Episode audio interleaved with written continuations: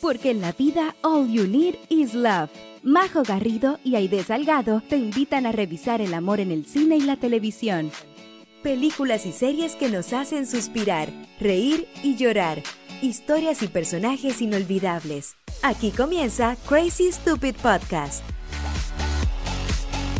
Hola, hola a todos, ¿cómo están en la casa? Muy bienvenidos a un nuevo capítulo de Crazy Stupid Podcast. ¿Cómo estás hoy día, Aide querida? Hola, Majo. Aquí estamos muy bien, contentas de nuevo por otra semana más grabando. ¡Ay, que estamos energizadas nuevamente! ¿Qué nos pasa? No me reconozco bien esta... Somos mujeres felices. Es que, ¿sabéis qué? Yo creo que estamos muy entusiasmadas por el capítulo de hoy, porque la película ya... ¡Ah! Ay, por Dios, no sabes, no sabes, no sabes. Ay, mira que Argentina. no sabes cuánto he esperado analizar y copuchar sobre esta película, de verdad. Oye, sí, es que es, un, es una película maravillosa por, todo, por todos los prismas que se le mire. Eh, yo estoy así como, ah, todo el... Como que siento que empecé a, obviamente, a investigar eh, datitos curiosos y cosas para hablarlas aquí en el episodio, pero, pero también em, estaba así como, ah, hay tanto que decir y no sé por dónde partir. Sí, sí, aparte que es una película que por lo menos a mí me genera, cada vez que la veo, un punto de vista distinto. Es como que odio y amo cada, vez, cada distinta vez que la veo. Y es como, Ay, ¿por qué no puedo ser fija en, una posición con esta película? Pero es que es una historia que te genera tanto sentimiento que es eh, difícil, difícil quedarte como en una sola línea.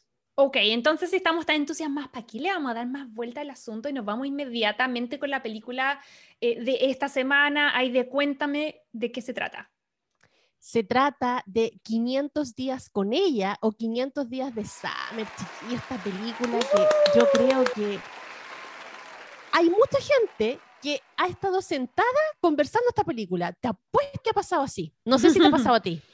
Sí, totalmente. Que yo siento que es una película que si bien tiene sus años, porque eh, se estrenó en el 2009, creo yo que es una de las pocas películas en este genre, como le dicen los gringos, o género, que es de las comedias románticas, que ha, envejecido, pero así como perfecto. Como que siento que es la más robusta de todas, como que entre más pasan los años, mejor película la encuentro, más detallitos, más le doy vuelta. De culto, totalmente de culto. Es una película que, eh, bueno, está dirigida por Mark Webb, está escrita, y esto es súper importante, ya vamos a estar hablando por qué, por Scott, eh, oh, Neustadter, no sé cómo se pronunciará. para mí esa cuestión ya innombrable.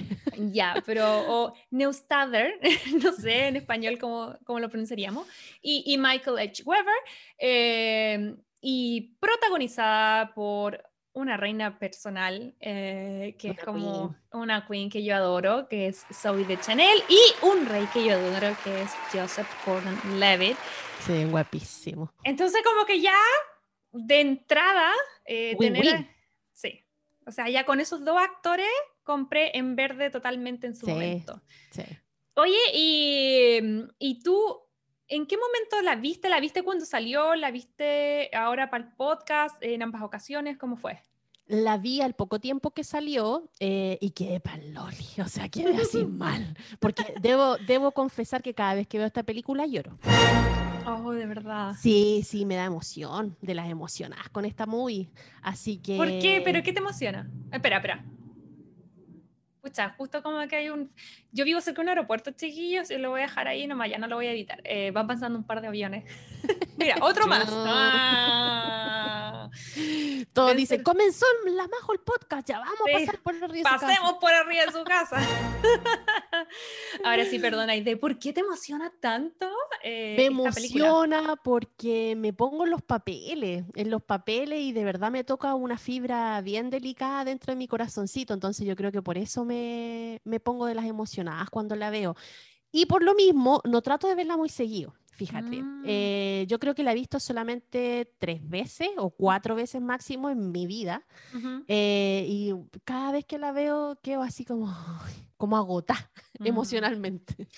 Sí, yo concuerdo contigo, pese a que es una de mis películas favoritas, eh, como mi relación ha sido como de crecer con el tiempo. Yo la vi, yo creo que la vi en su momento, que se yo, tipo estrenos, no sé si, no me acuerdo si en el cine o si la, la vi en por la televisión, no recuerdo. Pero la vi cerca de la fecha del estreno y de ahí no la volví a ver hasta unos dos o tres meses atrás, que durante el verano ya habíamos iniciado este podcast, entonces yo estaba así como, oh, quiero ver más películas que podía mostrar para la temporada número dos, y obviamente esta se vino de nuevo a mi mente. Pero creo que es tan icónica por tantos motivos que vamos a estar hablando ahora que, que estoy demasiado feliz. Así que ya, démosle el tiro con la primera sección y, y nos vamos de, de lleno en el análisis. Esto es... El resumen de mi mejor amiga. Bueno, chicos, 500 días con ella o 500 días de Summer es un film del año 2009 protagonizada, como decía Majo anteriormente, por Soy de Chanel y Joseph Gordon-Levitt y su director es Mark Webb. Esta película parte diciendo que no es una típica película romántica y se trata de la historia entre un chico y una chica ambientada en la ciudad de Los Ángeles y sus alrededores. La narración de este film salta muchas veces en el orden cronológico de la historia que se da entre los protagonistas, la cual la hace súper atrayente al espectador, que por lo menos para mí es una de las características que más me gusta.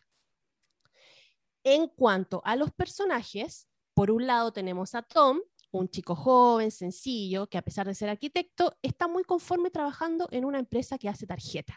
De estas típicas tarjetas que uno compra cuando le quiere decir feliz cumpleaños a alguien o las condolencias a alguien. Si un de Chile. Sí, el típico village. en contraste, eh, tenemos a Summer, una chica linda de ojos azules que parece ser normal, pero a la vez es muy de ensueño esta chiquilla.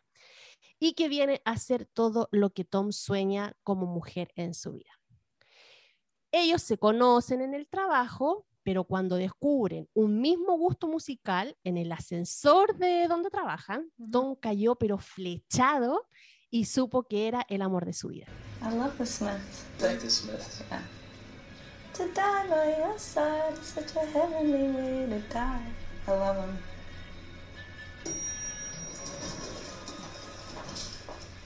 Holy shit. Pero aquí, el protagonista se nos enfrenta al primer desafío. Enterarse que Summer no cree en el amor romántico, ni ni en el destino. Y aparte, tenía ella como mujer bien clara su postura de mujer independiente y que no quiere amarrarse a nada. Ella solo quiere pasarlo bien y vivir el momento. Una mujer realizada, a pesar de todo esto, Summer encuentra entretenido a este chico después de que se conocieron una noche de fiesta de karaoke que hicieron en la oficina y decide darle un chance a este chiquillo. ¿Por qué no? porque no, pues igual era guapo, igual. es igual y es así como comienzan a salir de manera casual, en donde ella tenía claro que no quería nada serio. Em, pero bueno, él y su cabeza llena de ilusiones piensa totalmente lo contrario y se la juega porque él tiene en su cabeza de que puede hacer cambiar de opinión a esta chiquilla y, él también convertirse para ella en ese amor romántico. El desafío. Eh, pero aunque los dos tienen un par de meses donde todo parece estar súper bien, eh, los planes de Tom no salen como él pensaba y la relación se quiebra. Oh.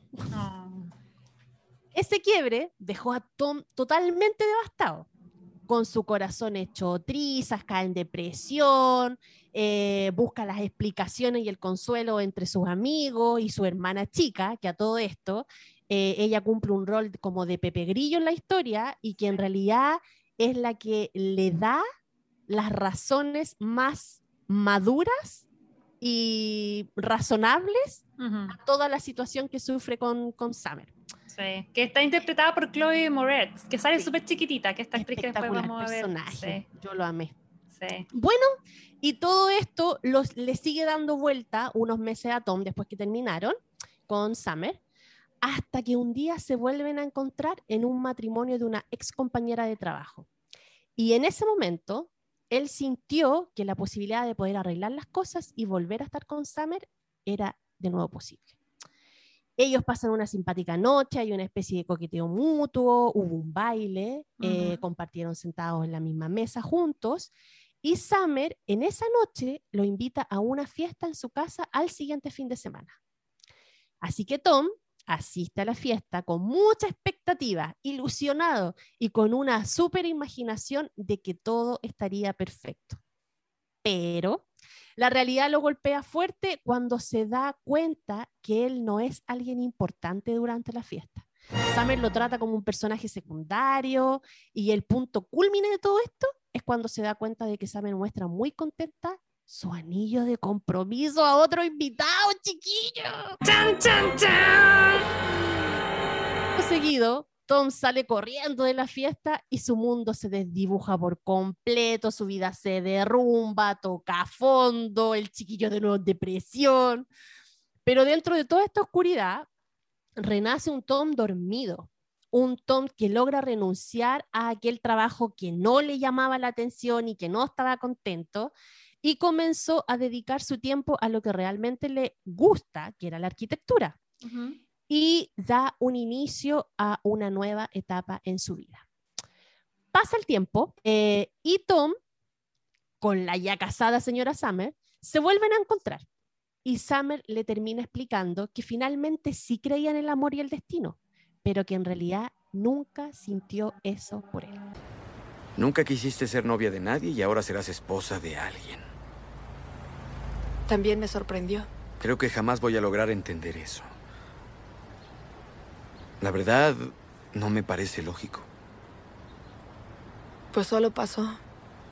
Sí, pero lo que nunca voy a entender es cómo pasó. Creo que solo me desperté un día y lo supe. ¿Supiste qué? Eso de lo que nunca estuve segura contigo. Cham, cham. ¡Wow! ¡Aplausos, señoras y señores! Por el resumen que nos acaba de hacer, porque esto era una película complicadísima de resumir, porque va para adelante, para atrás, para adelante, para atrás. Y también un aplauso para esta tremenda película que yo siento que simboliza el espíritu de este podcast, en el sentido de, no sé por dónde partir, pero eh, en el sentido de decir Em, Qué mal nos han hecho las películas románticas. Básicamente. No, pero también las amamos, pero por eso las, las sobre hiper analizamos, en este podcast para tratar de, reconstruir una narración, porque creo que algo súper importante eh, que hay que destacar de un principio es, es que en la descripción, en la escena donde nos presentan a Tom, donde hay un narrador que nos habla, Tom tiene tal edad y le gusta esto, no, esto sí, esto no, él dice que le, a Tom le encanta el graduado, pero que no entendió el final. No entendió el final, pues entonces se quedó con la idea errónea de ese sueño, y o sea, de ese amor idílico, del que el amor lo puede todo. Y no, pues chiquillo, nada que y, ver.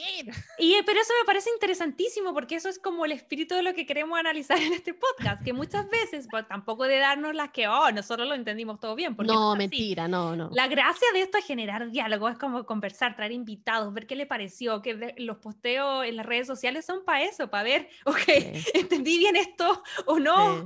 ¿Qué vuelta le doy? Porque siento yo que es para mí el, el dilema que, que me hace como pensar en la idea de este podcast, es decir, amo las películas románticas, pero cuántos de, de, los mensajes tal vez yo los entendí mal o tal vez eran mensajes erróneos y repercutieran en mi vida.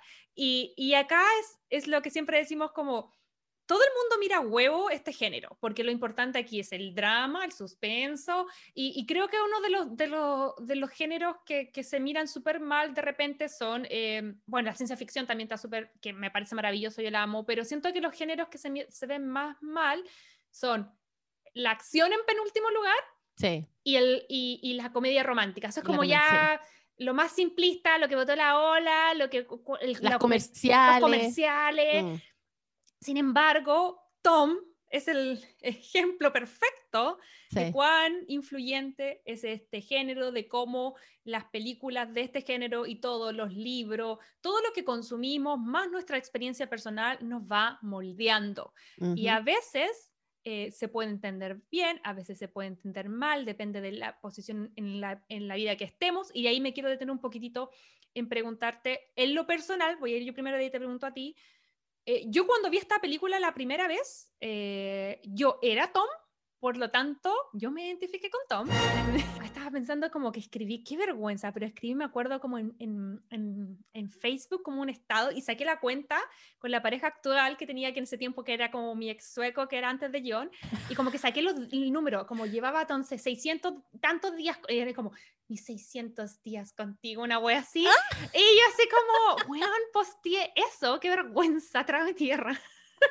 y ahora, obviamente después de reverla, después de 10 años de experiencia, de aciertos y desaciertos en el amor, después de, ya estar con una pareja consolidada y un montón de crecimiento personal, de construcción, etcétera, etcétera, etcétera, por supuesto que, que no me identifico con, con, Tom, que defiendo a Summer a morir, porque la encuentro que ella es un personaje súper honesto, eh, pero, pero tampoco condenaría si alguien hoy día se identificara con Tom, porque siento que todo en algún momento hemos sido Tom. ¿Qué te, ¿Qué te parece a ti? Mira, a mí me pasó que la primera vez que la vi también, y al igual que tú, me sentí totalmente identificada con Tom, yo quería ir a salvar a Tom, yo quería ir a decirle perra cochina igual a la loca, así como... Pero claro, eh, después dándole vuelta y que la vi una segunda, una tercera y ahora una cuarta vez para el, podcast, em, como sentimiento encontrado en realidad pero em, yo creo que al contrario de, ti, yo estaba influenciada porque en algún momento en mi vida me tocó compartir con mujeres que eran bonitas y que eran la típica chica ideal que todo chico soñaba em, y que las locas se aprovechaban de eso. Lo vi. Como que lo mandaban a comprar su colación en el colegio. Como que lo mandaban a comprar colación, le mandaba que le tomara los libros, que le hiciera las tareas. Entonces, claro, cuando vi esta película fue, weón, es Juanita, fulana tal, así como, qué mal. Entonces, por eso yo me sentí así como más del lado de Tom. Y después cuando la vi la segunda vez, eh, ya, como que le tomé un poquito más de razón a Summer, pero todavía me sentí identificada con Tom porque yo estaba en el lugar de Tom también, en algún momento. Me he idealizado a persona erróneamente Em, y ahora desde un punto de vista más maduro digo, qué pelotúa, o sea, qué pelotúa, ¿cachai? No, pero no seas tan dura contigo misma porque eso es lo que queremos hablar, no es de pelotúo, es como, eso es lo que nos enseñan, eso es, eso es, eso es lo que nos enseña la sociedad, las películas, las series, los libros, la experiencia, eh, a, a, idealizar. Yo creo que aquí hay dos temas que quiero tocar. El primero, vámonos un poco más como al, al, general y después como algo que tú ya esbozaste, que, que, hablaste por ahí del, del, arquetipo de la chica de los sueños. Mm. Em, pero, pero yo siento que nos enseñan a que están las almas gemelas, que hay un amor en la vida, que tú estás a mitad, porque tú no estás completo solo, porque necesitas tu media naranja, eh, em, adosado a todo este tipo de cosas que, que sí tienen, yo creo, un 80-90% de cosas patriarcales, pero acá también tomes un excelente ejemplo, que es algo que yo no había reflexionado, porque no tengo la experiencia, no soy hombre, pero también eh, él es un perfecto ejemplo de que tanto hombres como mujeres podemos tener una mala concepción del amor, eh, porque así no, no, están, no, así no han enseñado, ¿cachai? a amar de forma egoísta, a idealizar, a idealizar, a, sentir que no estamos completos y que la otra persona te pertenece, que yo siento que es lo que se ha roto un poco en las generaciones más nuevas, eh, donde se han abierto no solamente como a no me pertenece, sino también puedo estar enamorado más de una persona y hay una serie de como de tendencias que a mí me gustan hacia dónde van. Eh, en el sentido de que son mucho más abiertas de lo que a mí se me enseñó. O sea, mi punto es, ya me había ido al punto, pero mi punto es, no te sintáis mal por algo que se te enseñó que era lo correcto en su momento. Y, creo que esta película es súper buena por eso, porque nos toma todos los clichés de las promedias románticas, aunque parte diciendo esto no es una historia de amor, pero es una historia de amor. Da vuelta eh, un poco, eh, qué sé yo, los personajes. Eh, estamos técnicamente acostumbrados a, ver... a que la mujer sea el, el papel de Tom, claro. Claro, pero eso me lleva a reflexionar de que eso también, no sé si es tan cierto, porque cuando la mujer es la líder, es una rom-com. Pero yo creo que hay un montón de películas que están lideradas por hombres buscando el amor pero que ahí ya son como, ah, no, otras películas son drama, son, ¿me cachai? Son como Son comedia. Son eh, indie. How Met Your Mother es como Sí. no ocho o nueve temporadas de Ted, que es el más apestoso del mundo. Yo ah, odio a Ted, porque siento que es- es- es- Ted es super Tom. Ted, Ted Mosby es super Tom, pero ahí está correcto, ¿cachai? Porque es, es como lo novedoso de, de, de que es un hombre y que no es una mujer. Y además también el tema patriarcal de que en el hombre se ve un poquito mal, pero no tanto, pero en la mujer, o sea, si la mujer, si Tom fuera mujer, sería como la mujer... Comedia romántica normal. No, y más que eso sería la loca. Sí. Es la loca que no Mm, entiende, Verdad. Sí. ¿cachai? Es la loca histérica que no entiende que no la aman, Sí. ¿cachai? Entonces, siento que por eso te digo, esta película está así como muy bacán. Eh, ¿Qué te pasó a ti, por ejemplo? Vamos por personaje, me gustaría analizar primero eh, al personaje de Tom. ¿Podrías describírselo un poco más a la gente por si alguien no ha, escu- no ha visto la película? Cosa que dudo, deberían verla.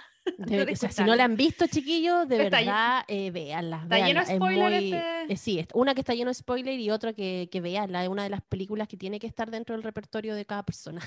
¿Podrías como contarle a la gente un poco quién es Tom, qué hace, dónde trabaja muy cortito y como qué es lo que vemos de él? En Bueno, Tom es, ah, lo que nos dice la, la historia es que más o menos está como en sus 20, 20 y algo. Sí, y este salió a la universidad recién. Y este chiquillo era arquitecto y por Mm. ese motivo está trabajando en esta empresa donde tiene que escribir mensajes para las tarjetas que obviamente desde el primer día te dicen de que el, que el tipo no está bien ahí, o sea, está como dormido y llega la Summer a su vida y como que le despierta algo y claro, toda a lo mejor su frustración que tenía con todo esto lo proyecta en Summer y, y- y la transforma a ella como en, en su objetivo de vida, como en, en que la necesita, en que eh, si no está con ella, él no es nada. Ahí Y- vemos el primer es- cliché, po, porque es como lo que te enseñan a ti, es como tú no estás completo hasta que no encuentras a tu pareja. A tu pareja. Y ese mensaje, chiquillo, en esta altura de la, de la, de la evolución humana, yo creo que ya está más que obsoleto. O sea, en todos lados ahora nos dicen, loco, primero tenéis que realizarte tú como persona para estar tú bien y poder estar bien para otra persona. Ujú. Si no, ¿cómo? Tú no le puedes dar la responsabilidad a otro ser humano para tú estar bien. Y esa cuestión es súper heavy. Ahora que yo lo pienso con mi, mi raciocinio desconstructurado, ¿cómo se dice? Desconstructa. de- ¡Ay! Me confundiste. Deconstruido. Te iba a decir descon... Con mi, con mi razonamiento de- Deconstruido. desconstruido, De... eh, Espera, vamos las dos. Podemos. De... deconstruido. Yay. Bacán. Em, ahora, con, con ese razonamiento, yo digo, oh, o sea, tanto que me equivoqué, pero bueno, eh, eh, o sea, si hago un, un view para atrás, una vista para atrás, yo digo, ya, igual he madurado, porque ahora si tuviera que enfrentarme a eso, yo digo, no. Aquí primero tengo que estar bien en casa para después eh, hacer. Y como yo tengo una hija, em, yo creo que me voy a esforzar mucho en- en- en enseñarle eso en que primero tienes que estar bien tú, ace- aceptarte tú, em, estar bien contigo misma para poder encontrar a otra persona, porque darle la responsabilidad a otra persona que no conoces, que viene recién conociendo, de tu bienestar, encuentro que es mucho peso, tanto para ti como para la otra persona. Totalmente, y al final vemos como un Tom que en realidad no tenía ninguna perspectiva de nada. Eh, a mí me, pare- me pareció también importante y como que yo creo que no creo que sea al azar, el hecho de que estaba trabajando como en este tema de las tarjetas de como especie de village, que eran como tarjetas de saludos. Entonces Sí. él tenía que, él más un grupo de personas, inventar, qué sé yo, eh, las frases que La van en, frase. en estas tarjetas. Entonces me parecía que era una persona, lo paradójico era que no solamente que un, un- un trabajo poco habitual, sino que también una persona que se dedicaba a darle herramientas y palabras a otras personas que no, tal vez, porque uno compra una tarjeta que es como, no sé qué decir, pero lo quiero felicitar, ya, bueno, esto, esto dice algo bonito, ahí va. Le daba como esa herramienta a otras personas, pero él no era capaz, en su propia vida de generar eso y, y que y de ahí tal vez venía como todo esto eh, como como anhelos de, idealizar todo, porque su trabajo era idealizar cosas, ¿cachai? Como la mejor frase para un cumpleaños, la mejor frase para un bautizo, la mejor... Imagínate la, cantidad de, de, veces que él tenía que estar como generando frases de amor para las tarjetas, qué sé yo, de, de Valentine's. So, era muy gracioso que eso fuera como como su ocupación y yo creo que era full, full uh, a propósito. Claro. Aquí es precisamente en el trabajo donde conoce a Summer, que llega a trabajar, no sé si es como administrativa, secretaria. Era asistente de, del director como de la empresa. Perfecto, no, no me acordaba de ese detalle. Oye, y el personaje de Summer, eh, que, bueno, de partida siento que Zoe de Chanel es la... Ella es la reina de lo que aquí en Estados Unidos se conoce como Maniac Pixie Dream Girl o chica de los sueños, que es como esta chica que es hermosa físicamente, que, tiene, que es hermosa por dentro también, es la chica next door, pero es la chica next door alternativa, la que claro. Como, de hecho, ya como el, look icónico de, de Zoe de Chanel son como su chasquilla o bands que le dicen acá, como su flequillo. Em, que si se lo sacáis, de hecho, como que cuando uno la ve, eh, hay pocas veces donde uno la ve como rubia, eh, y se ve, se ve pésimo, como no sé, en Díaz sale rubia y es como, ¿quién es esa persona? Prima lejana de Zoe de Chanel, que es como este look vintage, eh, la podemos ver en su... Yo creo que los, los roles más icónicos, por lo menos desde mi experiencia de ella, son New Girl, donde es Jessica en esta serie, y también acá como Summer. Eh, siento que tenía que ser ella. De hecho, leí que en el guion eh, Summer estaba descrita como una chica rubia con el pelo como hasta la, como con melena y como mm. que vieron a Zoe de Chanel y era como ella es la persona por la cual los hombres dejarían todo, ¿cachai? y se irían con ella. Eh, pero siento que Summer está construida a propósito en este arquetipo que le acabo de mencionar que se llama Manic Pixie Dream Girl o chica de los sueños. Y este arquetipo de mujer es súper loco porque eh, está presente no solamente en este género, sino en muchos más. Y lo que determina es que la mujer básicamente es como tan idealizada que pasa a ser un adorno. Si se fijan un poco, eh, muchas películas giran en torno a esta mujer perfecta. Yo me puse a pensar, bueno, en How Met Your Mother, un súper buen ejemplo que les dije recién, me puse a pensar en Loco por Mary, que genera toda esta cosa de que todos los hombres se vuelven locos por Mary. Y Mary es, Mary es otro exacto ejemplo. Es como preciosa, buena persona, es media rara, es media quirky, es media como extraña, em, eh, tiene como estas cosas como rara tierna, pero a la vez es espectacular y todos pierden la cabeza por ella. Pero en esa película está súper claro que todo gira en torno a Ben Stiller, a la otra gente, que, la, que a todo esto la engañan, ¿cachai? Para tratar de quedarse con ella, y ella tiene un arco más o menos plano, ella siempre es igual, es como un objeto de adoración, que es lo mismo que pasa incluso en películas indies como El eterno resplandor de una mente sin recuerdo, eh, Clementine Skrzynski, que el, el personaje de la Kate Winslet, también uno piensa que es protagónico con, con ah, ¡Ah! Me olvidé con Jim Carrey. Pero en realidad la historia es Jim Carrey cuando se da cuenta de lo que hace ella y cómo va tratando de evitar que pase y al final pasa igual. Entonces al final son estas mujeres espectaculares que son detonantes para los viajes masculinos. ¿Cachai? Y uno nunca lo ve así hasta que no como que como que te lo te, te nombran este arquetipo que yo lo había escuchado eh, en unas clases de guion que tomé, entonces después cuando estaba googleando esta película, todo, todo me decía así como que Summer era el perfecto ejemplo y tienen razón porque al final, el via aunque son ambos, esta película es una película de amor, de Tom enamorado del amor. Sí. Summer, a propósito, porque lo que quiere es como cambiar eso, ¿cachai? Como mostrar, mira, esto es lo que hacen de repente las películas, que es nocivo para las mujeres porque las dejan en un rol plano y como espectador, y es nocivo para los hombres que idealizan y, generan una actitud de héroe, yo soy el que te vengo a rescatar, yo soy el que vengo a hacer toda esta cosa porque tú eres mi musa inspiradora, y es nocivo al final por ango y mango para todos lados. ¿Cachai? Entonces, como que siento que esta película lo que hizo bacán fue pescar esto, mostrarte este arquetipo, pero también cambiarle la, darle una vuelta de tuerca y decir, sí, es, es, es algo, es un tipo de historia que se nos ha contado, pero también es un tipo de historia que se, puede, se podría contar diferente. Y yo creo que eso es todo el tercer acto de esta película, que es como cuando Tom no, y la realidad. Y es como es como el choque, porque claro, como, como dices tú, es la típica chica de que soñada de que el tipo sueña con rescatarla, pero se toca con ella que dice, yo no necesito ser rescatada por nadie. toma. toma, ¿cachai? Y, y, ahí es donde genera como esta disyuntiva que ay, yo lo encuentro genial.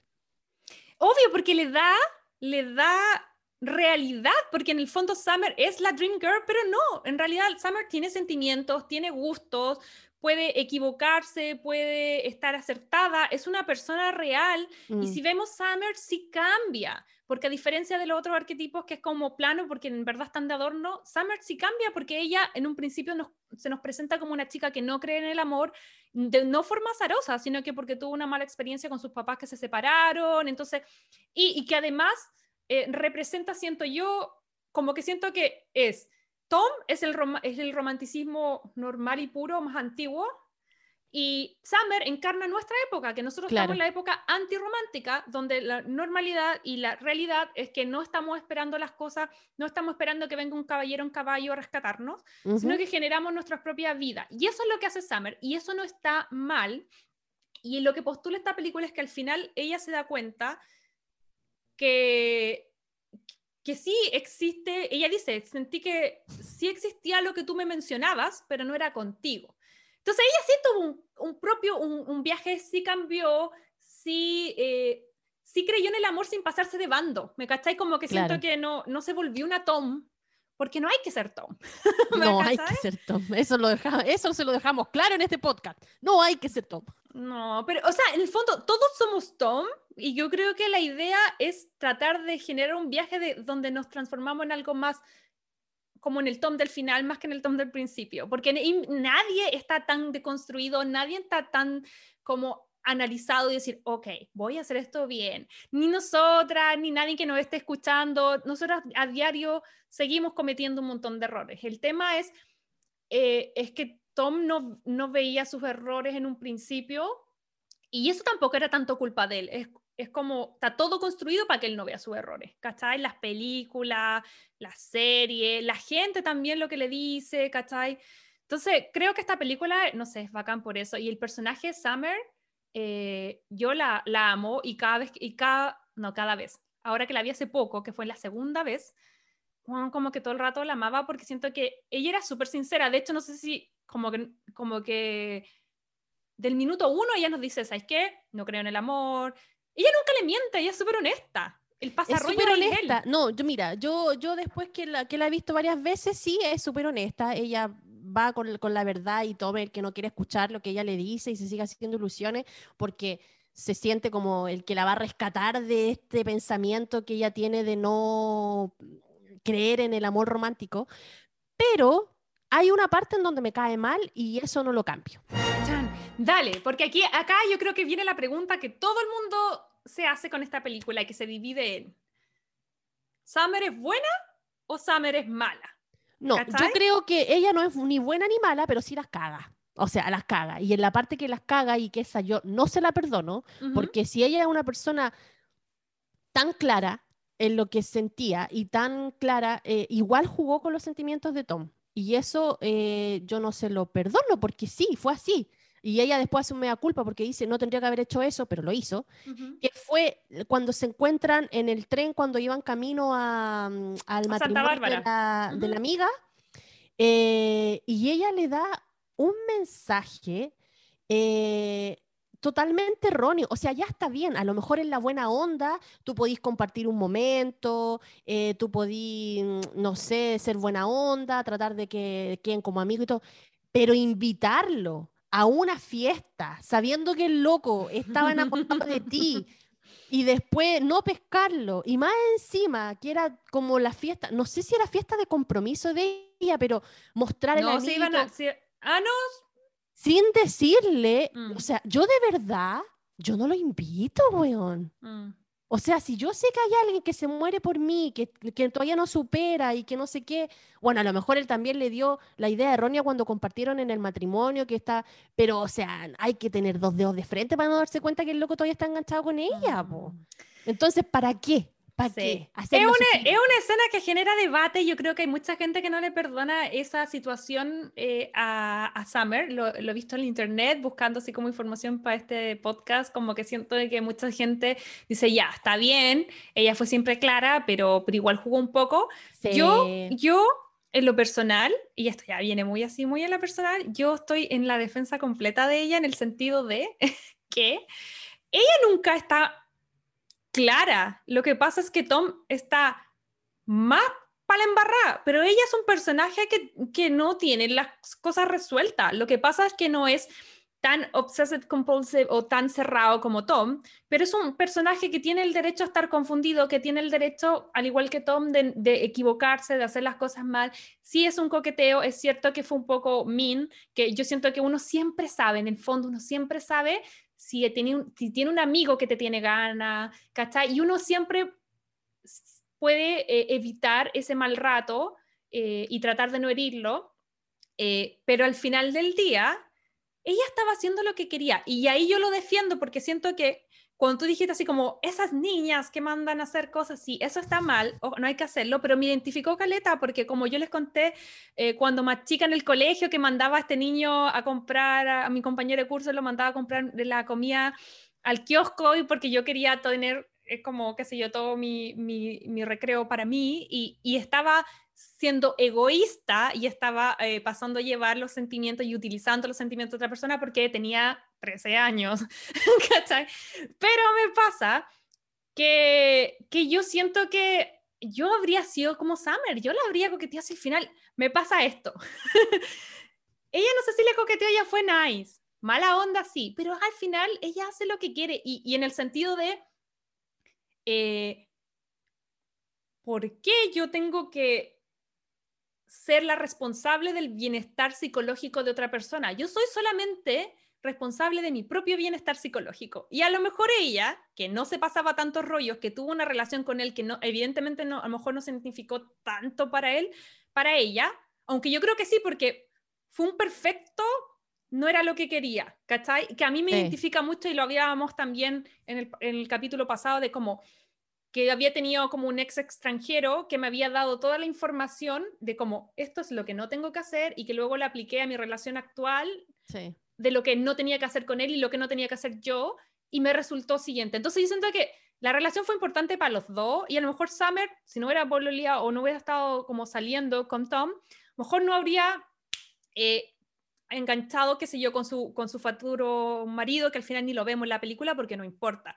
Pero al final siento que ya, mala onda, coqueteo, ya. ¿Se lo podría haber evitado? Sí, concordemos, se lo podría haber evitado. Pero puta, si quería ir hacer, quería ir bailar o hablar con una persona, eh, como que siento que ella tenía el derecho de hacer lo que quería y lo que más me gusta de ella es que ella hace lo que quiere y ella no es la responsable del dolor de Tom porque ella no es la responsable de la felicidad de Tom. Si Tom le dio esa importancia en su vida, eso está en Tom. Así como, como que siento que, que, que sí, te doy el punto de que, de que no era como lo más práctico el haberlo invitado a esa fiesta y el no haberle dicho que estaba eh, comprometida en un principio, sobre todo porque es una información trascendental. No es lo mismo no decirle que estoy comprometida a mi tío, a mi primo, a mi compañero de trabajo, que no decirle no estoy comprometida a un ex que, a lo mejor tenéis como onda. En ese sentido te doy completamente el punto, pero mi defensa es, ella estaba viviendo su vida y todo estos rollos de toda esta película es Tom con Tom, ¿cachai? Entonces, y para términos dramáticos había que tener un punto de realidad. Y si, y si ella no lo invita a la fiesta, donde viene, no sé si me podéis contar un poquitito esa secuencia maravillosa, maravillosa de expectativa realidad, que si no esa, a... esa, esa, secuencia resume toda la película. Si Tom no va a esa fiesta, jamás da el punto detonante. Entonces yo creo que, que sí, defiendo a Summer. Yo creo que uno no puede estar, está, siento que está bien no herir gratuitamente a la gente y no ser egoísta, pero también tiene que haber un balance, de decir, yo soy responsable de mi propia felicidad y no la del otro. Y si el otro me está poniendo esa responsabilidad a mí, eso es ya error del otro. ¿cachai? Yo no puedo vivir en mi vida pensando en que te voy a herir, ¿cachai? Como, como un ex que no veo en mil años, ¿cachai? Como, no sé, tal vez siendo muy egoísta de mi parte, pero como que yo no la veo tanto, yo amo a Summer y la voy a defender hasta la muerte. No sé, yo, yo creo que en esa parte odio a Summer y, también puede ser por experiencia personal mía, porque en algún momento eh, también jugaron con mi expectativa eh, y por eso yo creo que me... Esa es la parte que yo lloro, así como que, porque de verdad yo fui Tom en esa realidad expectativa. Entonces, yo creo que por eso me cae tan mal, porque voy a, a, mi, a mi experiencia y digo, ¿pero por qué? ¿Por Pero mi pregunta es, ¿la expectativa te la creas tú? So, el enojo debería... Yo también soy Tom y también fui Tom y tal vez creo que en, ciertas cosas sigo siendo Tom, pero el responsable de esas expectativas es uno mismo.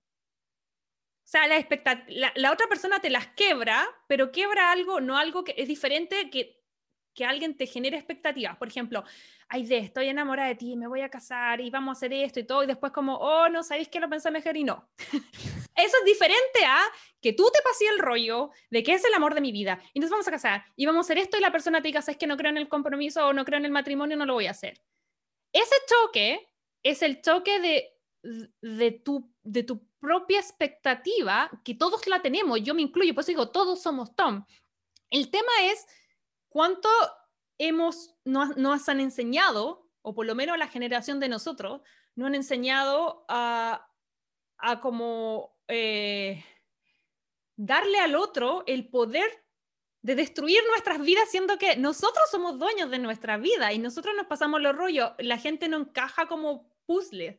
Entonces, uno tiene que aprender a cachar como, puta, me gusta esta persona, pero pero engancha conmigo. No, ahí obviamente uno es un trabajo, nadie, nadie, nadie así como que pero ah, yo, se ilumina. que me digáis todo lo que me digáis, en esa parte a mí la, la Saber me cae mal. Y de hecho, después cuando se juntan ellos en la banca, cuando ella ya está casada y todo, él le dice, se lo recrimina, ¿por qué entonces me invitaste? No sé qué. Y ella le acepta la recriminación y le dice, sí, no debería haberlo hecho. ¿Cachai? Entonces ella misma hace el análisis que estuvo mal en esa parte, que no tendría que haber hecho eso. Sí, totalmente. Sabía que, que no correspondía. Obvio, y yo siento que a eso voy como que yo, en eso, eso es lo que más me gusta de ella, porque yo he hecho cosas que de repente digo, pucha, sí, en verdad estaba pensando en mí y no en otra persona. Es como el, ejemplo tonto que yo te digo de cuando chica, estaba pensando en mí eh, y de eso de mandar a como un compañero a comprar, qué sé yo, mi colación. tenía 13 años. Pero en el fondo, pero a eso voy, ¿eso me hace una mala persona? Yo encuentro que no. Mm, no, pero, pero ahí te excusa la, pero, la inmadurez. no, obvio, pero en el fondo, ¿qué hago? Tomo esta cosa y digo, chuta, no debería haberlo hecho y ahora no lo hago. ¿Cachai? Entonces, ¿qué hizo Summer? La, la embarró, coqueteó más de la cuenta, invitó esta cosa, dijo no debería haberlo hecho y probablemente no lo repita en el futuro. Pero eso no mm. la hace una mala persona. ¿Cachai? Como que esa es mi... Ya, bueno, ya bien, bien, tú con tu posición, yo con la mía. Esa no, súper, porque yo siento que al final eso es. O sea, esta película se divide en, en quién considera a, a, y es loco, porque nadie habla de Tom, y a eso es lo que a mí me gusta, que yo siento que en eso sí las dos concordamos. Que siento que cuando sale esta película, todo el spotlight se pone en el personaje de Summer, si es buena o mala, que es lo que acabamos de hacer, en vez de, en vez de analizar a, al personaje de Tom. Y aquí mismito tengo como una cita que hizo no hace mucho, no yo me acuerdo que lo vi para los 10 años Para los 10 años creo que se juntaron 2019. Y, lo dijo en, en, esa entrevista. Que Joseph Gordon-Levitt salió diciendo, eh, como quisiera pedirle a todos los que tienen un crush con mi personaje, que vean la película otra vez y examinen lo egoísta que es. Mm. Y yo creo que después de 10 años de la película, recién empezamos a replantearnos todo lo que hemos hablado en lo que llevamos de capítulo, sobre, sobre que recién ahí se empezó a ver a Tom como un personaje negativo y, no como un, un, pobre enamorado. Y es que, tiene... que, es que sabéis que igual te lo condicionan cuando recién comienza la película. Y yo encuentro que esa frase en donde la ponen en la película es súper agresor. Sí, de hecho la tengo escrita. O eh, sea, yo ahora que la vi, nunca me había dado, o sea, nunca le había tomado el peso a esa frase, pero ahora último que la vi para el podcast, yo leí la frase y dije, oh, qué heavy, este loco estaría funado en este tiempo. Todo el rato. O sea, de hecho partió la película y al tiro yo, e, esa frase me puso como en contra del, no de Tom, sino en contra de del la guionista. Entonces como que te condiciona y tú decís, ah, ok, bueno, ya. Ah, mira, no, no, ahora que la había, ya ahora que la había visto, yo dije, ah, weón picado, ¿cachai? Así como típico. No, a mí no me puso los hombres, típico que los hombres cuando se pican con una mujer o la tildan de loca o la tildan de weona, no sé, po, ay, chucha, sorry, no sé si puede No, ya estamos, dale. Como, como que la tildan de o la mina loca o no sé, po, o la promiscua, como dicen aquí en, la película que es bitch, que es como mm. así cochina, eh, de, ¿cómo se llama? Eh, o es así la loca, ¿cachai? Entonces, como que al principio eh, me molesta, ahora me molestó ese texto. Yo encuentro que está totalmente de más, no debería haber estado y lo encuentro súper agresor de parte de, del escritor, o sea... A eso voy, mira, es que eso es lo que te quería decir, como mm, yo cuando la vi no dije como, oh, maldita Summer, dije, ¿qué le pasa? Yo como guionista, cancelado, ¿cachai? Como, ¿qué le pasa?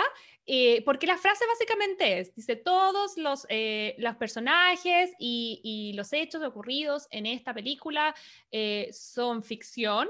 y si hay alguna coincidencia con la realidad, es como media, es como azaroso. Em, y después dice, y sobre todo para ti, llena, no recuerdo cuánto, perra, porque, porque hacen una coma y dice bitch. Sí. Y ahí yo dije, esto es un incel haciendo una película, ¿cachai? Como que fue como... Pero luego, mira, esto voy a... Esa fue mi reacción cuando la vi hace dos, tres meses atrás. Eh, y que me puso al tiro como en una posición de Rottweiler contra el guionista, porque dije, ah, el director hombre, qué sé yo, guionista hombre y todo. Pero luego de darle más vueltas, entendí que sí, no comparto para nada eso, me chocó mucho y creo que es algo que, que como que te ponen un mal, como que te pone la defensiva con la película, así que yo creo que deberían como editarle ese pedacito. Sí, deberían cortar esa parte. Eh, pero entiendo mucho y aquí me quiero meter a, a, que esta película es una película, como dijo el guionista, que tiene el nombre extraño, así que solo le vamos a decir Scott, está en un 75% inspirada en una historia real. Pasó que este guionista eh, se fue en un viaje a Londres y conoció a una chica llamada Jenna que le rompió el corazón. Eh, y fue esta experiencia la que inspiró em, esta, mm, esta película, por lo tanto, es, él es Tom, él es el egoísta tóxico, y es súper importante que, que el viaje que hace el guionista, no Tom, es maravilloso porque al final hay una frase que le dice uno de los como personajes secundarios, que pasa súper cola, pero que dice así como, una de las mejores formas como de eh, olvidar a una mujer es escribir un libro.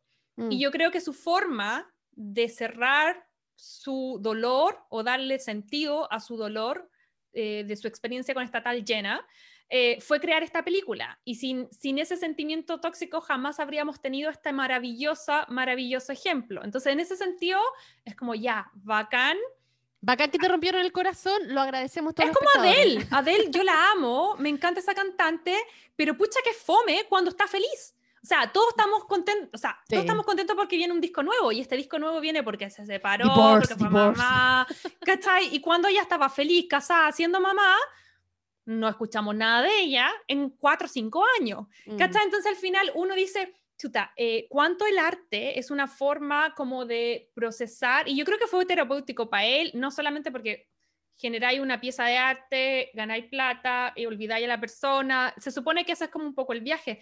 Entonces me pasa que ahí como que le di un pelito de chance porque estamos viendo el, el, el vaso medio lleno al autor, pero no dejé de preguntarme... Eh, ¿Cuánto era eso de real? Como que siento que hay muchas personas que de repente para, para olvidar situaciones se concentran en otras cosas, como en el trabajo, ¿cachai? O la gente como artista que se yo pintará un cuadro, escribirá un poema, eh, se irá de viaje, se cambiará el look, ¿cachai? Como, como, cómo canalizar las emociones. ¿A ti te ha pasado algo así que tú hayas dicho en, experiencias pasadas, así como ya, chuta, estaba tan triste con esta persona que hice tal cosa y me me puse a hacer, qué sé yo. Si te contara, mujer. Panes todos los días por 100, 100 días, no sé, ¿cachai? Como... ¿Cómo, ¿cómo pues, típico, tú tus emociones? Típico, típico que cuando paso por esos quiebres emocionales heavy, sí, o, o fumaba más, o tomaba más, no sé, o me cortaba el pelo. Eh, sí, pues, obvio de alguna forma eh, sacaba como, mm, como todo eso para afuera. Pero sí, yo alguna vez leí también de que las grandes obras de arte, ya sea mm, artísticas de pintura, cosas así, pero las como que las grandes em, cosas de arte que han impactado a la humanidad, por así decirlo, en la historia, han sido creadas en momentos de crisis de las personas que han hecho las cosas. Entonces, sí, pues obviamente las crisis te, generan... De hecho, cuando yo era chica y pasaba así como por penas de amor, eh, yo escribía poemas. Ay, ¿viste? Sí, escribía poemas y obviamente esos poemas nunca verán la luz. De hecho, no sé ni siquiera dónde está el libro. Sería bacán que los leyera. Inventaba canciones y escribía poemas. Hacía las dos cosas. Y claro, mis amigas cuando lo leían decían, bueno, esto es hermoso. Y yo, ah, sí, pero ya nunca van a ver la luz. Así como, pero claro, era como la forma que... Y solamente me salían cuando estaba como con penas así del corazón y amorosa y todo. Es que es el ejercicio que yo siento que tiene que hacer y el autor estaba leyendo que ya, eh, le mandó el manuscrito a esta tal Jen, ¿cachai? Antes de, antes de salir, que saliera la película al aire, y al principio le dijo así como, porque le dijo, estoy escribiendo una historia basada, ¿cachai? Un poco en nosotros, y él dijo, sí, ya, bacán y todo. Eh, y después le mandó el manuscrito y fue como, ya, bacán. Y, y de hecho dijo que ella, ella, la tal Jen, se identificaba más con Tom que con Summer, pero bueno, si esa era su historia que quería contar, estaba bien. Pero luego, eh, no sé si era verdad, pero lo escuché como, como en internet, que cuando salió la película y vio ese tremendo mensaje al principio, fue como, chao, bloqueado de Facebook. Él lo cuenta en una entrevista, el, el mismo escritor, y dice claro, cuando vio la película, esta chica, eh, y vio el mensaje, eh, me puso unfollow en, en, Facebook y nunca más supe de ella. Es que mínimo, po, mínimo, Yo encuentro que es súper fuerte. Es que ya, la, película bien, pero el mensaje... Sí, el mensaje, y el mensaje, como te digo, te condiciona a ponerte al lado de, de ¿cómo se llama?, de, de Tom y, no, o sea, no, ¿para qué? Ahí es donde la, donde el escritor se me cae, porque ponerle con nombre, apellido a cualquier persona, ese insulto Y tratarla con, el insulto que la trató es fuerte. Es, fuertísimo. Yo creo que nadie se lo merece. Nadie se merece esa exposición de mierda gratuita porque eso es. Así que eso es como la cosa que yo creo que eh, si, en todas las películas hacemos como un saquito donde metemos las cosas medias canceladas, yo creo que... Eso está totalmente cancelado es el inicio de esta película con ese mensaje que no es ni el personaje uno ni la historia, nada. Es el autor mandándole un mensaje a su ex desde la rabia. No, mm. no Entonces yo diría, yo diría, Tom aprendió cosas, pero Scott, el escritor, no aprendió nada. No, no aprendió ni una, ni una mierda. Oye, eh, frente a eso, para avanzar un poquitito más, quiero hablar eh, dos cosas importantes como como, como de esta película, que tienen que ver con los personajes secundarios. Y aquí me quiero ir un poco a los amigos y también a la hermana, porque no podemos dejar pasar el tema de la hermana de Tom. que de, personaje. Que, yo creo que la película debe tener unos 12, 13 años máximo, que está interpretado, como les decía, por Chloe Moretz, que es esta actriz que ahora es súper famosa y ya está más grande y todo, pero que es básicamente el Pepe Grillo, es lo que hacía el personaje en, la boda de mi mejor amigo, el personaje de George. Um, ah, Julian. Y esto un poco parecido, que yo creo que lo que más destaca es la edad, porque al final es la más chica, pero es la más resuelta, que no es menor, porque si miramos, esa niña eh, es básicamente lo que estamos hablando estas generaciones nuevas, ¿cachai? Como que vienen más resueltas, que vienen menos tóxicas. Entonces no es azaroso, hasta eso envejece bien. Y la, la hermana chica, eh, ellos siempre se juntan como a jugar Wii, y, y es muy loco que ella te habla de la inmadurez del personaje de Tom, que, que, que, su mejor amiga y el personaje con el que rebota sus historias es su hermana chica. Porque él se viste más inmaduro, se ve con polera y todo eso. Después vemos que él cambia en la escena final. Al final lo vemos de eterno, como asumiendo más, como creciendo, porque Tom es súper inmaduro. Me encanta que le hizo una frase así como. Eh, le dice como just because a girl uh, like the same bizarre things as you do is doesn't means that eh, she is your soulmate como que porque a una chica bonita le gusten las mismas cosas raras que a ti, porque eso dice bizarre, eh, no la hace, no la transforma en tu alma gemela. Y, y, eso es lo más, una de las frases más sabias de esta película que sale de la boca de una niña de 13 años, y yo creo que a todos nos ha pasado, a mí eso fue como touché, como, como que alguien, como que conocí a alguien y es como, me gusta la misma música, ¡Ah! Como, y le gusta la misma música, le gusta el mismo libro, y le gustan los mismos viajes, qué sé yo, etcétera, o la misma comida, y listo, nacimos el uno para la otro. Mira, a mí me pasó, y te voy a hacer una incidencia. ¿Se acuerdan que en el capítulo de la boda de mi mejor amigo yo, bueno, yo ahí contaba de que a mí me gustaba esta película porque el Michael, que se parecía mucho a un amor que yo tenía en el colegio, que obviamente nunca me pesco ni en bajada, nunca se, no sé si se habrá enterado que me gustaba. Pero bueno, la cosa es que esos amores platónicos que a ti te gustan y ya. Eh, y después con el tiempo conocí a otro chico que era muy igual a él, igual. Y al final me empeciné en crear algo con este otro chico, porque yo en mi cabeza tenía pensado de que el universo me había mandado a alguien igual, porque como el otro era muy platónico, no lo iba a poder tener, entonces me había mandado este igual como para que me para que, para que hiciera como mi, relación amorosa, mi amor romántico y todo. Pero al final las la rematé, o sea, las la embarré porque forcé algo que desde el principio no funcionaba, mm, entonces Obviamente salí para atrás, yo creo que ha sido las veces que más he sufrido por amor, la pasé pésimo, hice pasar pésimo también a esta otra persona y me creé toda una ilusión en mi cabeza, o sea, todo lo que hizo Tom, así multiplicado como por 10, así como, y mal, y no necesariamente era una persona que estaba destinada para mí o que yo estaba destinada para él, y no, cuático, mal, Pero Eso, eso yo creo que nos pasa a todos, creo que hay una necesidad de justificar la, ilusión que uno se ha, el, relato que uno se ha construido en la cabeza. Entonces, como eh, el soulmate o esta alma gemela va a ser súper parecida a mí y vamos a complementarnos de una forma increíble. Entonces, si a él le gusta el mismo equipo de fútbol que yo, la misma banda. De hecho, aquí la escena, el meet cute de esta pareja es cuando están en un elevador y, y él está escuchando The Smith que es una banda muy buena, y, y, ella va y le dice, oh, ¿te gusta Smith? A mí también. Y ahí yo me identifiqué un montón porque es como, yo en el pasado es como, oh, y le gusta la misma banda que a mí, vamos a, no le ha pasado esa cuestión? Y te vais construyendo porque al final lo que tú estás haciendo y lo que uno hace, lo que yo he hecho, lo que tú haces, yo creo que lo que hacemos todos es que nos construimos una versión idealizada de la pareja. Y luego lo que hacemos es que cuando encontramos una persona real, tratamos de generar tickets a ver en cuánto esta persona real se parece a la persona de, idealizada que yo tengo en mi mente.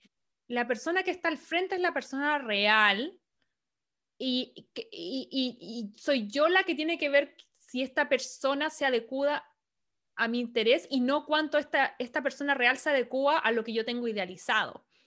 Y ese ejercicio uno nunca lo hace. yo no lo hago, yo creo que tú no lo haces, probablemente la gente en la casa tenés que estar muy terapiado, muy experimentado, ¿cachai? Como para decir, oh, ya, seamos realistas, uno se enamora y no hace ese ejercicio. Y si yo mañana en una, en una, cosa hipotética que ojalá nunca pase, no sé, me divorcio y, y, tengo que buscar el amor de nuevo, probablemente la vuelva a cagar, ¿cachai? Como que, como que es, es intrínseco del ser humano, uno no está tan y oye, y cuando, cuando conocí a, a, personas, nunca te viste en la, en la situación de estar tratando de buscar o forzar todo el rato. Yo, algo común que tengan? Todo el rato, porque así nos enseñaron. Yo, a, lo, a, lo, que yo quiero llegar es que, pese a que no comparto a Tom, no comparto porque veo como el egoísmo y todas esas cosas, a la vez también siento que quién, es, quién somos nosotras para tirarle la piedra a Tom en el sentido que todos hemos sido así y que probablemente, porque así nos enseñan a hacer, ¿cachai? Mm.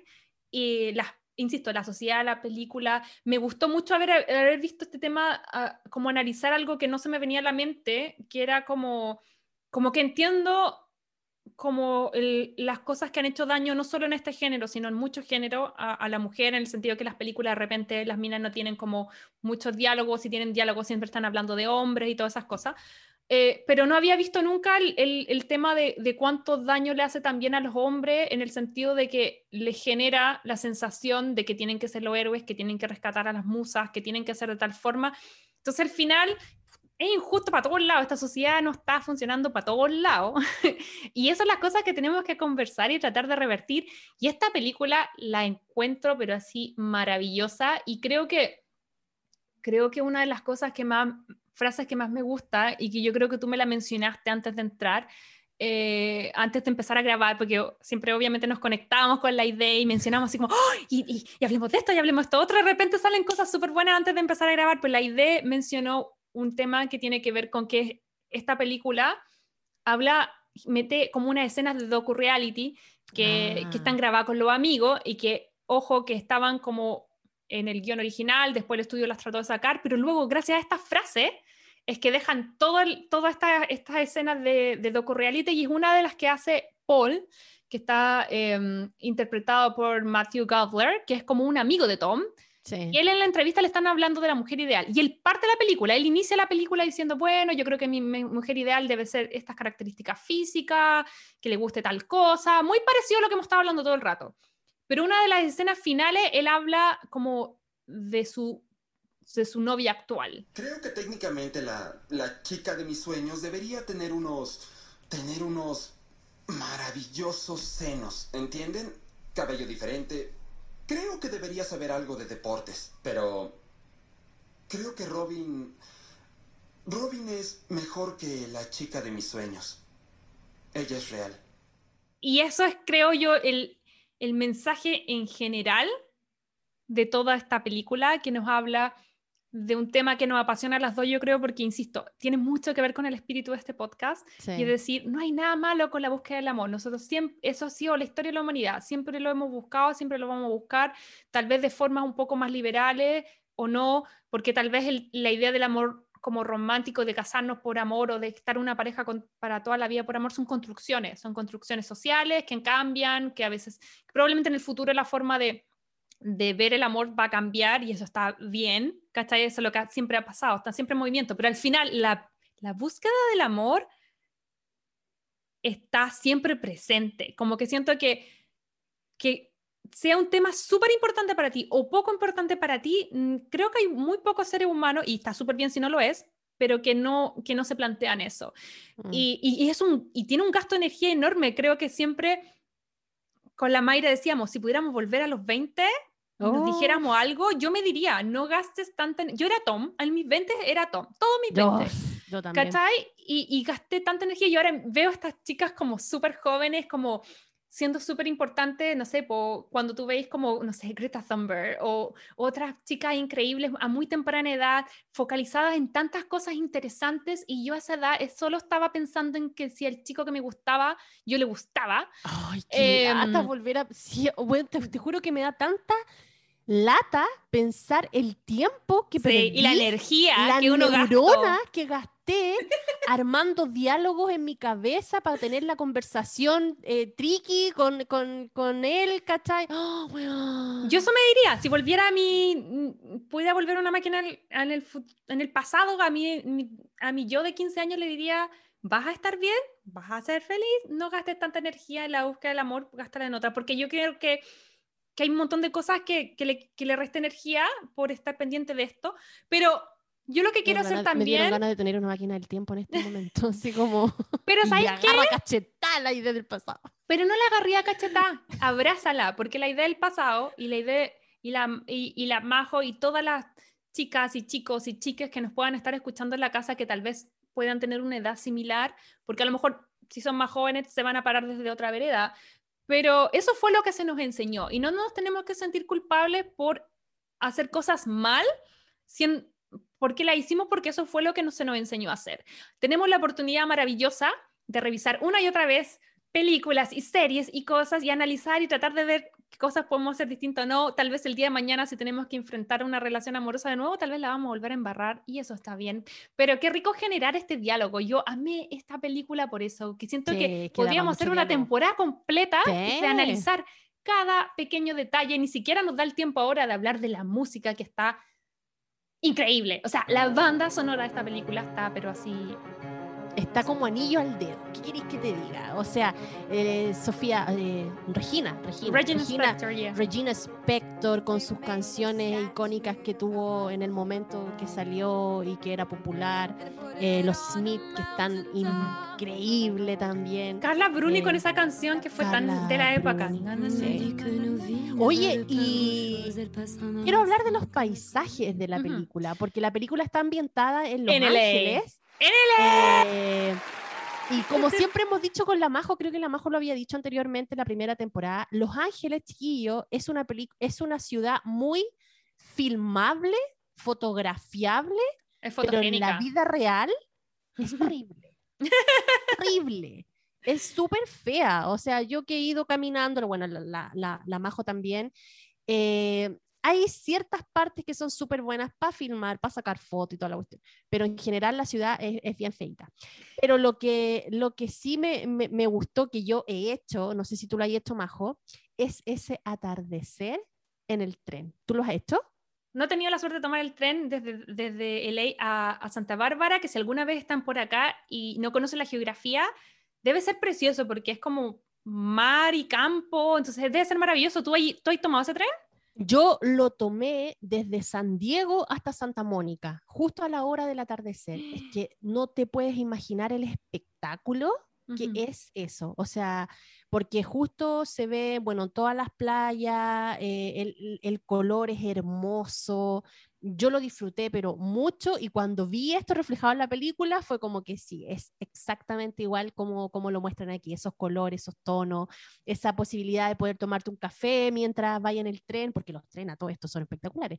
Em, es súper lindo, así que chiquillos, si tienen la oportunidad de, de venir para acá, eso es algo que tienen que hacer sí o sí, tomar el tren, ya sea, no sé, de, de, de LA a Santa Bárbara o a lo mejor de San Diego a LA, eh, es súper bonito. Sí, esta película trata como, creo que lo que más, más, historia de amor tiene esta película es con LA porque lo trata muy bonito, de hecho...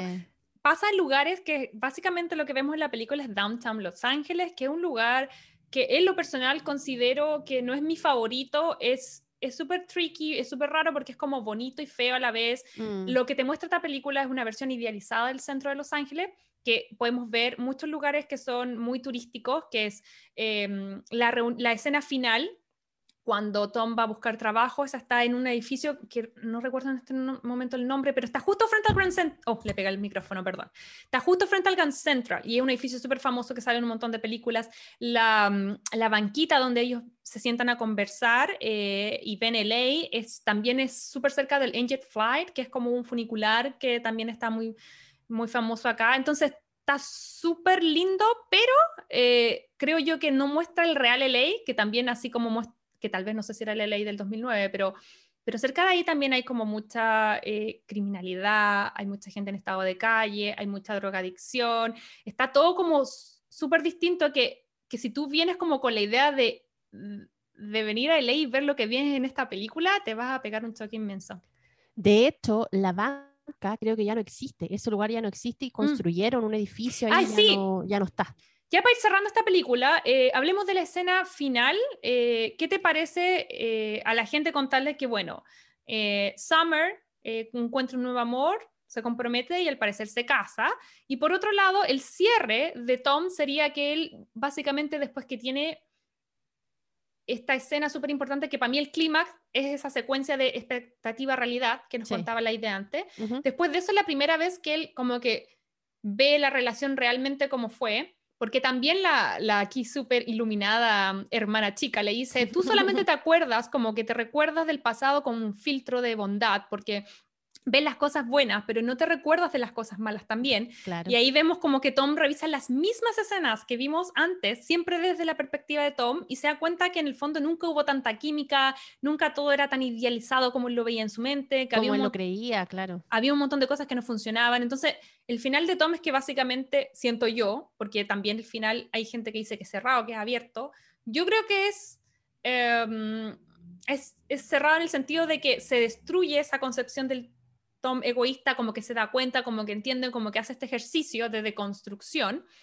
Eh, y luego cierra, y esos son los 500 días, porque en el fondo ellos en relación estuvieron un año, tuvieron más de un año, y llega a ver a, a, Autumn, que es como una nueva chica, ¿cachai? Que es la que conoce. Y ese es el final. Y nos deja abierto de decir, eh, es, eh, él aprendió y ahora va a ser como distinto con Autumn, o también está la, teoría conspirativa de no aprendió nada y va a empezar, a, porque parte así como día uno con Autumn. ¿Qué pensáis tú del final? Eso, eso era lo que te iba a decir. O sea, la gran pregunta acá al final está, ¿aprendió Tom su lección o no? Y ¿sabéis qué? Eh, yo creo que la gráfica de la película, en esta parte donde te hacen como el dibujito del árbol con él, es como que te da la, la sensación o la pista de que al final sí aprendió, porque el árbol florece, el sol sale. Cuando él contaba la historia de, Summer, como que todo estaba muy, muy oscuro, muy mm. azul. Y en esta etapa, en cuanto conoce a esta otra chica eh, y empieza como esta nueva etapa también de a lo mejor trabajando como arquitecto, que era lo que a él lo apasionaba, eh, el, color de la película cambia. Lo ponen como más iluminado, más, más cálido también. Entonces, claro, eso puede ser un pequeño guiño a que te digan si en realidad cambió y ahora las cosas le van a funcionar. Pero también no olvidemos de que cuando la chica al principio le dice, cuando él la invita a tomarse el café después de la entrevista que tenían juntos, eh, la chica le dice, no, no puedo. Él no se lo tomó a mal, como que dijo, ok, lo aceptó. Entonces se iba. Y la chica fue la que cambió y dijo, eh, ya, sí, sí puedo. Entonces, mm. ahí como que te da a entender de que a lo mejor esta espontaneidad que él buscaba y que esperaba que siguiera con Summer, no se dio con Summer, pero sí se está dando con esta nueva chica. Entonces, yo creo, mi percepción, que sí aprendió algo. Pero aprendió también porque la persona que conoció estaba ayudándolo también a, generar algo más, más como lo que él buscaba. Mm. Sí, yo creo que ahí pasa un tema que, con el que concuerdo plenamente, que escuché como en, en otros podcasts y otras cosas que han hablado de esta película, donde hablaba de ese momento donde uno como que deja de esperar algo y la vida te lo manda, que lo que yo mm. te decía que a mí me había pasado cuando conocí a mi marido, que era como, no estaba ni ahí, no quería, venía siendo otra relación y no quería como inmediatamente buscar el amor de mi vida, quería como huevear. y en el momento en que tengo la cosa como baja y no la estoy buscando con una necesidad como desesperante, es cuando aparece. Porque como que siento que, que ahí él como que soltó un poco esa búsqueda desesperada del amor y tal vez ahora que no lo busca con tanta desesperación, tal vez puede llegar a encontrar la persona que era. Y hay una frase que dice la chica que de que ella lo había visto en algún lugar y él le había dicho, ah, nunca te he visto, y ella le dice, ah, es que no estabas mirando bien. ¿Qué no te había visto antes? A mí no creo. ¿Nunca vas a la Plaza Angelus? Sí, ese es mi punto favorito de la ciudad. Bueno, excepto por los estacionamientos, pero... Sí, estoy de acuerdo contigo. Sí, creo que te he visto ahí. ¿En serio? Sí. Yo no te he visto. Tal vez estabas distraído. Esa frase, frase. Esta sí que es postón. Todo el rato. Oye, sí, qué buen final. Nos encanta que ojalá haya sido como, no sabemos si ese era el amor de la vida de Tom o no, no nos importa porque siento yo que uno se puede enamorar muchas veces y ojalá que haya sido algo más como oh, más placentero que la relación anterior, pero también agradecemos siempre esas relaciones que nos marcaron, que nos hicieron sufrir, que nos hicieron llorar, porque también nos van moldeando a, a, qué queremos o no queremos en nuestra mm. vida. Eh, de uno a cinco corazones. Ah, ¿puedo partir yo? Porque siempre le dais tú. Ya. ¿Puedo partir yo? Sí. voy a darle, es que, que dije, porque apuesta que la, tengo la sensación, tal vez me equivoqué, que la idea le da los mismos corazones que yo, entonces quiero partir primero. yo a esta película le doy cinco Totalmente de acuerdo, Majo. De hecho, yo le doy 10, lo que Le doy, no sé, mil corazones. Yo le voy a dar cinco corazones porque es una película, no sé si perfecta, pero muy redondita, donde nos hace reflexionar sobre un montón de temas, donde pesca todos los clichés del género y de otra, eh, del cine en general. Y, te los muestra, pero de una forma distinta, refrescante, ya sea en, la forma del relato, que no es lineal, va y vuelve, eh, en la forma en que los personajes, eh, los arquetipos de los personajes se, presentan y luego cambian, pero sobre todo porque es la que más me ha hecho pensar. Si bien no, la entendí en su momento, no me voy a dar aquí de la súper bacán. Yo no entendí esta película en su momento y, y glorifiqué a Tom, pero ahora que la veo eh, en otra etapa de mi vida, eh, la entiendo y la agradezco.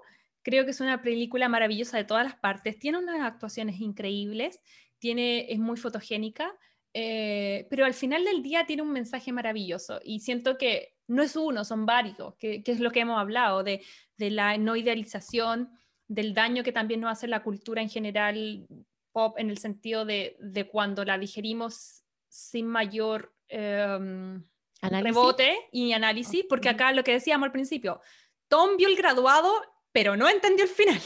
y yo creo que es como cuando hay un montón de cine, yo misma vi 500 días de Summer y no entendí el final, porque mm. al final, qué poco se habla de las emociones, qué poco se habla de las relaciones, que si yo, no sé si ahora es distinto, pero en mi época yo no hablaba de estos temas con mis papás ni con gente mayor, la hablaba con mi amiga o la rebotaba con gente que cachaba igual o menos que yo.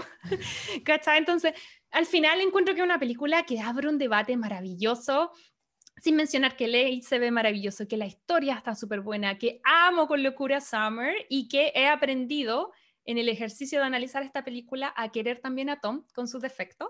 Eh, no lo justifico, pero lo quiero porque me identifica. Eh, y nada, creo que es una película que todos deberíamos ver, eh, gente que le guste el género no, y que, que, si bien no es una película como las que solemos mencionar, que decimos que son candies, que hay que verlas cuando uno quiera olvidarse las cosas, no, en esta probablemente te pase que, que es como la idea que llora cada vez que la ve. Pero yo creo que es una película que es necesaria y absolutamente recomendada de ver y rever en más de una ocasión cuando uno lo esté necesitando. Así que por mí son, son cinco corazones gigantes. Aide, ya sé que le diste 10, pero cuéntame las razones de por qué le das 10 corazones a esta película. Mira, una de las razones por la cual esta película ya se, se pone en el number one de mis películas favoritas es que esta película es de las típicas películas que a mí me gustan, que no necesariamente porque es una película romántica, tiene que quedarse juntos. Y eso, em, a lo mejor hay muchas personas que le cuesta entenderlo porque dicen, ay, no, pero que si es romántica tiene que quedarse juntos. No, no, no siempre es así. Y yo creo que el amor em, en general, eh, ya sea bueno o malo, no necesariamente uno tiene que quedarse con la persona que amó en ese momento porque uno crece, madura, cambia y a veces esa persona no era para ti y ya está, y no por eso significa que olvidamos esa relación, no fue una relación romántica, no sentiste, no, sino que como le pasó a la Majo, toda esa experiencia, y como me pasó a mí también en algún momento, toda esa experiencia te ayudan a lo mejor llegar a otra relación en donde sí va a resultar, en donde sí te vas a quedar con él y no demonizarla, por así decirlo. Eh, entonces, por eso también es una de mis películas favoritas, eh, porque en realidad no se quedan juntos. Mm, sí. Oye, concuerdo contigo, tremenda razón. Eh, siento, bueno, como pasado todo este capítulo, ahora nos pasó el avión, la moto y ahora vino la ambulancia, que la pueden haber escuchado durante la, el relato de la idea, perdón por eso. Pero sí, concuerdo contigo, tremendo punto. Y yo siento que también podríamos hacer un capítulo completo de esto con respecto al tema de los finales felices. Mm. Este, este es un final feliz. Desde mi perspectiva, siento que se nos ha unificado un concepto que es totalmente distinto, que es como quedarse juntos es el final feliz, quedarse separados es un final triste. Claro. Siendo que esto es un final feliz para los dos personajes. Es, perfecto, para los dos, claro.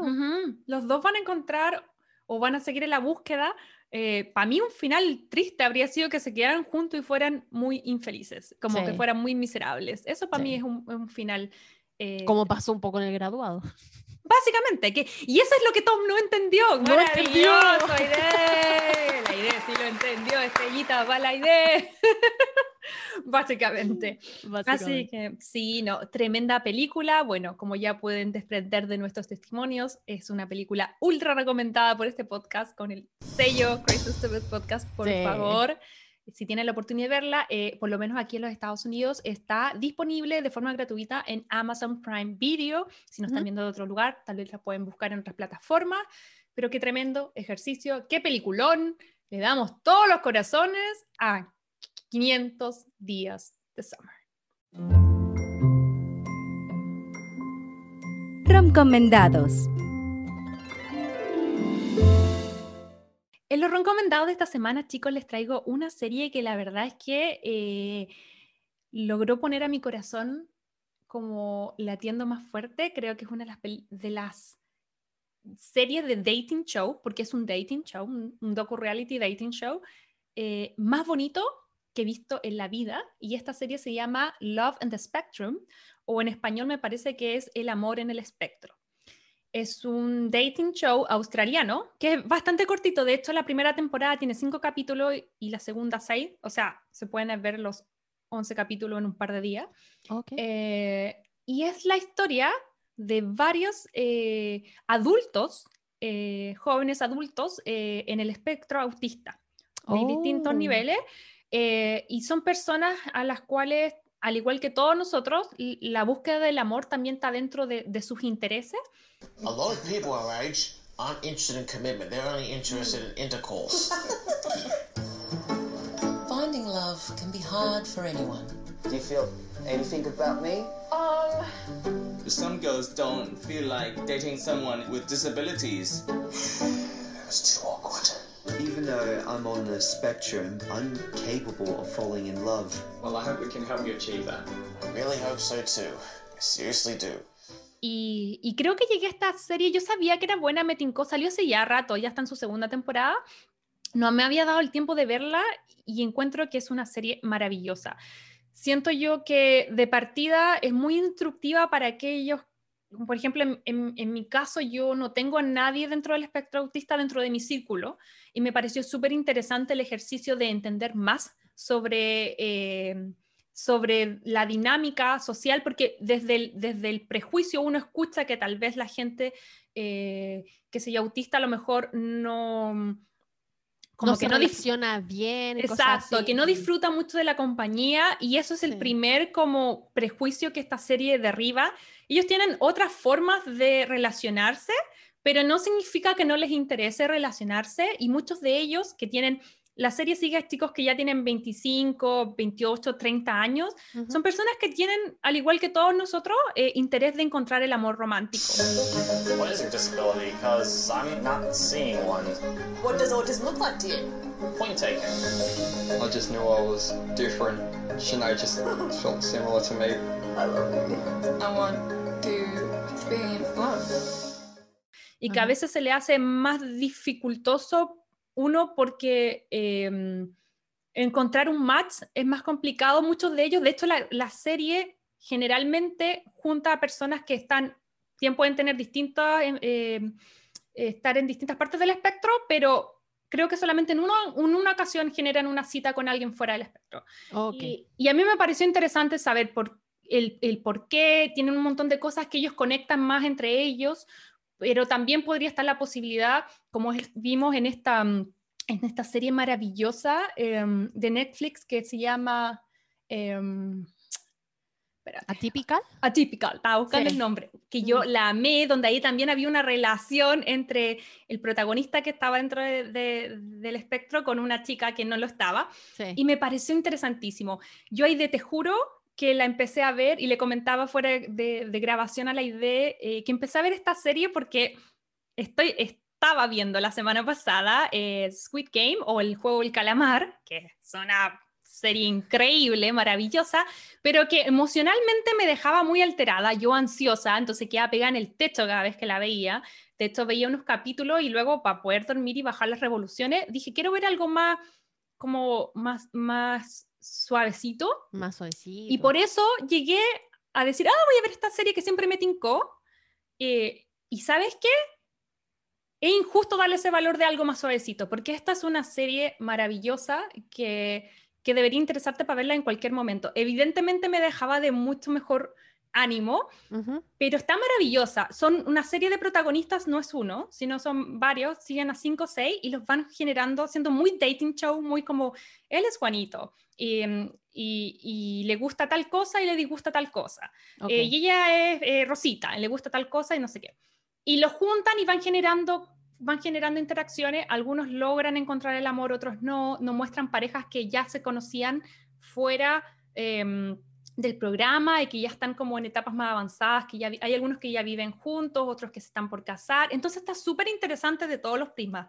Del primero de entender un poco mejor, porque uno está lleno de ignorancia sobre el tema, ¿cachai? Como que siento que ahora, recién en el 2020, 2021, estamos viendo series como a Good Doctor o como Atypical o como este Dating Show que muestran más, ¿cachai? Como la, la realidad y la interacción y, y, incluyen en, en, ficciones y como protagonistas a personas dentro del espectro, que, que, lo encuentro maravilloso. Entonces ya como que sentí interés por, por autodecirme, no conozco mucho el tema, quiero aprender.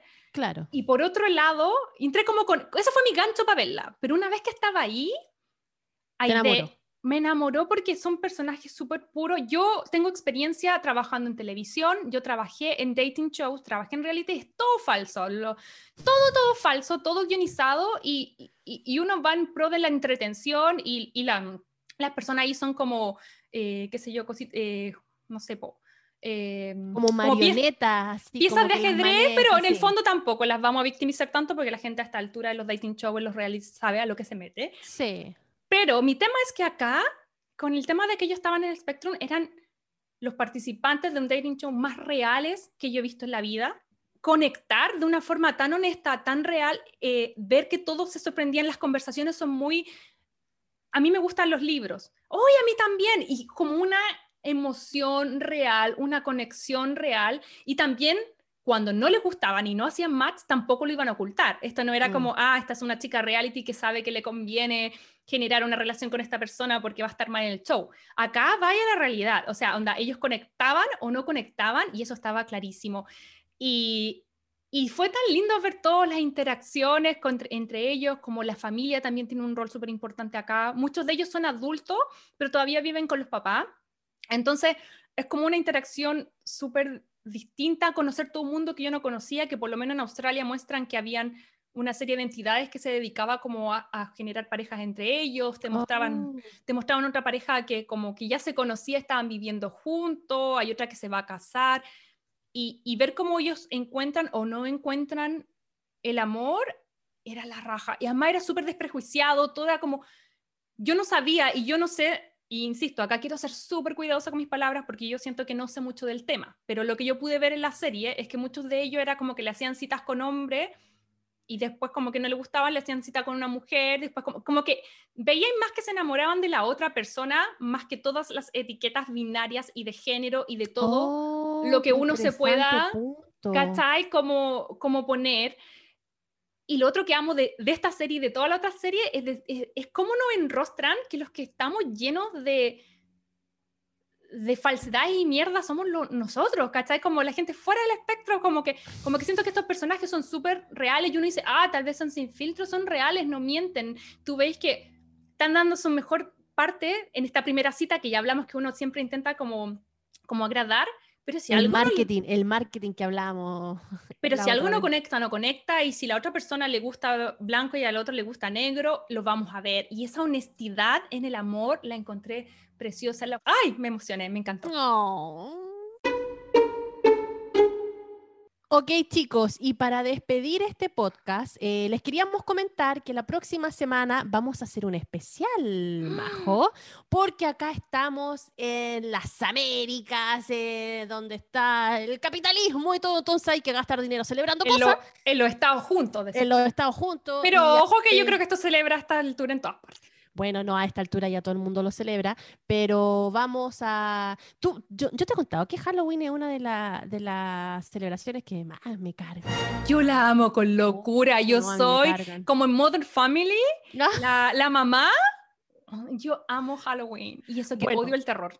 Bueno, ya, ya les contamos ya, esta próxima semana se nos viene Halloween y como acá en el podcast, Crazy Stupid Podcast, no queremos ser menos, eh, vamos a estar celebrando a nuestra manera eh, Halloween y la idea es hacer un capítulo en donde vamos a estar hablando de las comedias románticas más malas de la historia. Así que si usted tiene su comedia romántica que no le gusta, que la encuentra pésima, déjenos en los comentarios, escríbanos y ahí la podemos poner en la lista de estas roncom del terror. a mí se me vienen un montón a la lista. Hay tanta película mala, tanta película mala en este género que, como bien decía la idea, eso es lo que queremos hablar eh, en el próximo capítulo, así que ojalá nos puedan hacer llegar sus comentarios y además... Eh, ojalá nos puedan seguir, sobre todo en las plataformas como Spotify, Apple Podcasts y Google Podcasts, es más que nada para darle más visibilidad. El algoritmo, ustedes ya saben muy bien cómo trabaja, entonces, entonces tanto en redes sociales como en las plataformas de streaming de podcast, entre más ustedes le den el follow o la suscripción, más visible se hace este contenido de este podcast chiquitito, pero con chiquitito, cariño, chiquitito, pero con cariño. Con cariño que queremos llegar a todos ustedes. Así que con eso, básicamente estamos cerrando este capítulo. Eh, va a estar bueno el capítulo del terror, porque siento que ya, una cosa es hablar de las películas que nos gustan, pero que disfrute hacer pebre las que no nos gusten, ¿o sí, no? cierto. Em, eso, sin nada más que decir, ¿hay de algo más que acotar o ya estamos? Ay, qué cansada de tanto analizar esta película. Creo que voy a tener que ir a tomarme un vaso de agua. Como uno de vinito, mejor. Uno de vinito. Es que era de agua, así como va a mentir. Ah. ya, chicos, muchas gracias por escucharnos, por llegar hasta acá. eh, y nada, pues nos vemos en una próxima oportunidad. Chao, chao. Chao, chao. Si te gustó este podcast, recuerda seguirnos en Spotify, Apple Podcast y Google Podcast.